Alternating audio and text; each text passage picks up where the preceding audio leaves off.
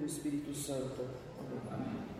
Caros fiéis, três semanas antes da quaresma, a liturgia romana iniciava tradicionalmente uma preparação para este tempo de penitência, preparação que forma o tempo da Septuagésima, porque está situado 70 dias antes da Páscoa. O domingo anterior foi o da Septuagésima. Hoje é o domingo da Sexagésima. O próximo, o da Quinquagésima que precede o primeiro domingo da quadragésima, ou seja, o primeiro domingo da quaresma. Durante o tempo da septuagésima, enquanto ainda não há a obrigação da penitência, os católicos devem adquirir o espírito de penitência, devem considerar os próprios pecados e a necessidade de se reparar à justiça de Deus pela penitência. A Septuagésima é um excelente tempo litúrgico para que os católicos se entreguem mais à leitura espiritual, porque os escritos dos santos têm grande eficácia em convencer-nos dos nossos pecados, da nossa ingratidão para com Deus e da caridade praticamente infinita com que nosso Senhor nos ama. A Septuagésima é o tempo para se conhecer melhor o defeito dominante o que seria o mesmo que procurar o general de um exército, sem o qual o exército não tem unidade de ataque. E uma vez que conhecemos bem o defeito dominante, graças à leitura espiritual e à meditação que tivermos feito na Septuagésima, as práticas de penitência e de mortificação durante a Quaresma irão declarar guerra contra este defeito como alguém que procura ferir um general para rapidamente confundir e dispersar os soldados de um exército. O evangelho escolhido para o domingo da sexagésima, caros fiéis, mostra claramente a necessidade de se cooperar com a graça. O semeador da parábola é primeiramente nosso Senhor, que saiu semear a sua graça pela encarnação que desceu do céu para lavrar e não castigar a terra estéril, como diz São João Crisóstomo. Mas também são semeadores todos os sacerdotes de Nosso Senhor e todos aqueles que semeiam pelo apostolado as verdades de fé na inteligência dos homens. Assim como o semeador necessita das chuvas e do sol, o sacerdote, o pregador, e o apóstolo leigo também necessitam pedir ao céu que a graça divina chova nas almas que precisam, precisam ser fecundadas e que a iluminação divina retire das almas as trevas do erro e da obstinação. Mas à diferença da terra, nós podemos resistir à chuva da graça e à luz divina. Se não houver colaboração com a graça e docilidade à pregação da doutrina, não é possível que a fé se enraize e que a caridade produza os seus frutos. Por esta razão, caros fiéis, a penitência e a mortificação quaresmais, que em breve iremos praticar, terão por finalidade lavrar a nossa alma, dispor a nossa alma, torná-la menos rebelde e mais fecunda. Nosso Senhor é o semeador descido do céu, que tem o zelo de semear, procurando não perder nem desperdiçar as sementes. Este zelo está diretamente relacionado com a pregação por meio de parábolas. No Evangelho, ouvimos o Salvador dizer aos apóstolos: A vós é concedido conhecer os mistérios do reino de Deus mas aos outros se lhes fala por parábolas, de forma que vendo não vejam e ouvindo não entendam. Os comentadores do Evangelho afirmam que a obscuridade das parábolas serve para ensinar e salvar, porque move o ouvinte a prestar atenção e procurar conhecer o sentido daquilo que é obscuro. Como diz São Jerônimo, a parábola mescla o claro e o escuro, para que por meio daquilo que foi entendido, alcancem os ouvintes o que não entendem. Para que por meio daquilo que foi entendido, alcance os ouvintes o que não entendem. As parábolas, portanto, ajudam os simples a compreenderem melhor a doutrina de nosso Senhor, que se reveste de uma linguagem familiar aos seus ouvidos, assim como os instigam a perguntarem pela parte que não compreenderam. Tal recurso impede o desprezo pelas verdades de fé da parte dos duros de coração e é ocasião de mérito para as almas dóceis ao ensinamento divino. Ao tratar da finalidade das parábolas, caros fiéis, devemos, antes de tudo, reafirmar que não existem segredos na doutrina católica que são revelados somente a uma casta, a uma elite de iniciados. Durante o processo da sua condenação, nosso Senhor disse a Caifás: Falei publicamente ao mundo, ensinei na sinagoga e no templo, onde se reúnem os judeus, e nada falei às ocultas. A doutrina católica não é iniciática, ainda que necessite de explicações. A exposição e explicação da doutrina católica é missão do magistério da Igreja, como ouvimos no Evangelho da Missa. A vós, isto é, aos apóstolos e aos seus sucessores, é concedido conhecer os mistérios do Reino de Deus. Os apóstolos e seus sucessores devem conhecer os mistérios do Reino de Deus, isto é, as verdades de fé das quais a Igreja é a depositária fiel. Os apóstolos e seus sucessores devem conhecer, guardar e ensinar fielmente a santa doutrina de nosso Senhor, do Salvador, como meros guardiões do depósito da fé, que nada podem acrescentar ou retirar, mas apenas guardar e desenvolver. O magistério não pode alterar, não pode eliminar, nem dar uma interpretação original ao depósito da fé. Por outro lado, pode haver um desenvolvimento da nossa compreensão, um progresso da nossa compreensão na medida em que as definições dogmáticas extraem da revelação certas conclusões que aí estavam implícitas. Em outras palavras, a revelação não muda e não pode mudar, ainda que da nossa parte a nossa compreensão da revelação possa progredir.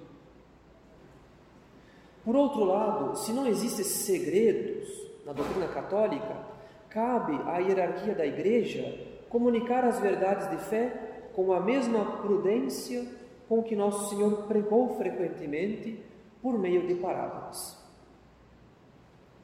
Ensina Santo Tomás que as verdades divinas não devem ser reveladas aos homens senão de acordo com a capacidade deles.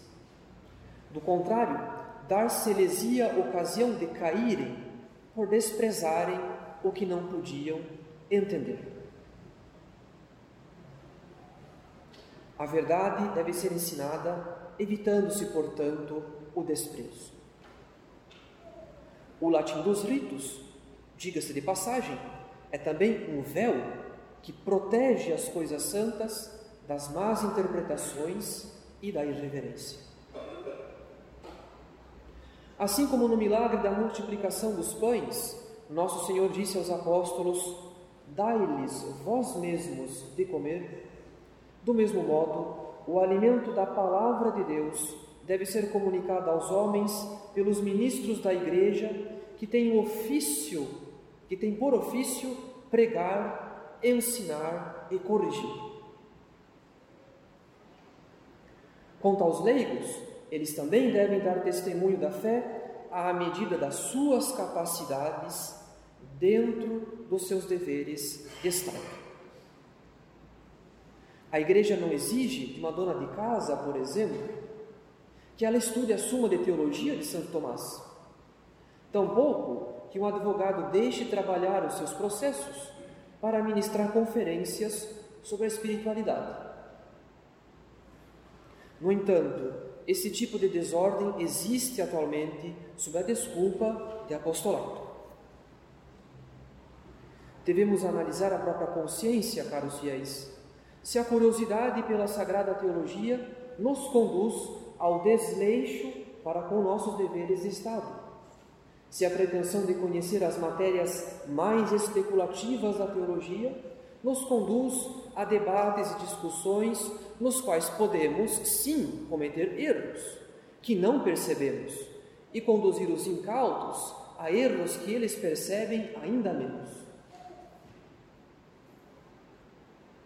A hierarquia da igreja recebeu o ofício de ensinar a doutrina de nosso Senhor, principalmente por três motivos. Primeiramente, por um motivo de certa maneira natural, isto é, porque os membros da hierarquia têm aquilo que chamamos de hábito teológico. A, ciência, a teologia, perdão, é uma ciência una. Ela é a ciência de Deus. Na teologia, tudo trata de Deus, tudo se refere a Deus nas suas mais diversas matérias seja a teologia dita dogmática, seja a teologia dita moral. Por esta razão, se um leigo se empenha em conhecer profundamente um artigo de fé, ele não necessariamente abrange, nos seus estudos pessoais, esta visão de conjunto que só é possível quando se conhece as demais partes da teologia. Somente a visão do todo garante o hábito teológico, isto é, esta capacidade e facilidade em se perceber a relação de um artigo de fé com o conjunto da revelação. E quando falta a visão do todo, facilmente se comete equívocos na aplicação dos princípios. É justamente porque os leigos não têm o hábito teológico que a Igreja nunca recomendou aos católicos, por exemplo, a leitura de manuais de teologia moral, porque a leitura de tais manuais, sem o devido preparo, ou produz os escrúpulos ou a presunção de pecar em certas matérias até o limite entre venial e mortal. Como leigo não tem o hábito teológico, a igreja não exige dos leigos um apostolado que supere as suas capacidades ou que os obrigue a negligenciar os seus deveres de Estado para se dedicar a estudos longos e complexos. Em segundo lugar, a hierarquia da igreja recebeu o ofício de ensinar a doutrina de Nosso Senhor por causa das graças de Estado. Existe uma assistência particular do Espírito Santo sobre os ministros da Igreja, garantida pelo sacramento da ordem. O motivo desta assistência no ensino da doutrina encontramos em São Paulo, que diz aos Coríntios: para que a vossa fé não se baseasse na sabedoria dos homens, mas no poder de Deus. De fato, caros fiéis, a transmissão da doutrina católica não é uma mera atividade intelectual, porque o ato de fé depende principalmente da graça, que sustenta a inteligência e a vontade na adesão às verdades divinas. Nos bons seminários, os professores sempre dizem aos seus alunos seminaristas que a teologia é uma ciência que se estuda de joelhos. É necessário sempre suplicar a graça para se estudar a doutrina católica, para evitar o orgulho ou as ilusões. E o que vemos, caros fiéis, em tantos debates e discussões em grupos e páginas virtuais? É possível praticar a teologia de joelhos, isto é, com a reverência piedosa que ela merece, em meio a tantos palavrões e grosserias? É possível assim praticar a teologia de joelhos? Certamente, quando os ânimos estão exaltados e as paixões afloradas, quem age com folga é o demônio, não o anjo da guarda. E o fim da discussão deixa de ser a glória de Deus para ser substituído por uma mera querela pessoal, onde o importante é rebaixar-se em caridade o lado oponente. Portanto, quando um leigo com capacidade intelectual se põe a estudar a doutrina católica sem prejuízo aos seus deveres de Estado, ele deve unir o estudo a uma intensa vida interior, porque ele não está garantido daquelas graças que são dadas por direito aos ministros de Deus. Por fim, a hierarquia da Igreja recebeu o ofício de ensinar a doutrina de Nosso Senhor, porque os ministros de Deus, sendo pastores de alma, sabem o que mais convém a cada um por mais santa e divina que seja a doutrina católica, é possível que o estudo deste ou daquele ponto não seja oportuno a certas almas. Por exemplo, por mais que o reinado social de Nosso Senhor seja uma doutrina do magistério da Igreja, os sacerdotes sabem que os jovens católicos devem, primeiramente, adquirir vida interior e prática sólida das virtudes antes de debruçarem-se no estudo da doutrina social, dentro das suas capacidades e deveres de Estado. Infelizmente, não faltam casos em que um jovem tornou-se um ardoroso defensor da fé, apologeta e cruzado virtual, católico militante, mas que ainda não pratica os mais fundamentais deveres de caridade para com seus familiares ou que não procura ter o mesmo zelo na guarda da pureza. E quando os deveres de Estado não são cumpridos, aquilo que se chama de apostolado leigo corre o, corre o risco de se tornar, perdoe-me a comparação, como a cruzada dos mendigos, que ocorreu em 1095, convocada por um certo Pedro Eremita, que liderou contra a vontade do Papa uma cruzada composta por camponeses para libertar Jerusalém. Sem armas, sem estratégia, sem experiência militar, sem mantimentos, a cruzada jamais chegou à Terra Santa, mas foi dizimada pelos turcos na Ásia Menor. Do mesmo modo, caros fiéis, que nenhum dos nossos jovens católicos pretenda empreender grandes obras de apologética ou de apostolado sem antes ter cuidado da própria vida interior, sem antes ter se estabilizado na prática das virtudes, sem antes ter pedido conselho a um sacerdote, porque a primeira alma que cada católico deve salvar é a sua. Que cada um de nós, caros fiéis, cuide de si mesmo nesse tempo da Septuagésima, procurando conhecer os espinhos e o pedregulho da própria alma, a fim de lavrá-la no tempo da quaresma, pela prática da penitência e da mortificação. Cuidemos da própria alma, que deve prestar contas diante do nosso terrível juiz de tanta negligência na vida de oração e nos deveres de Estado. Cuidemos da própria alma e não percamos tempo em discussões tolas em que a razão é obscurecida pelas paixões em que a glória de Deus é substituída pela vaidade dos homens. Coloquemo-nos no lugar que cabe a nossa ignorância, para suplicar a nosso Senhor a ciência que mais importa, que é a ciência do coração de Jesus.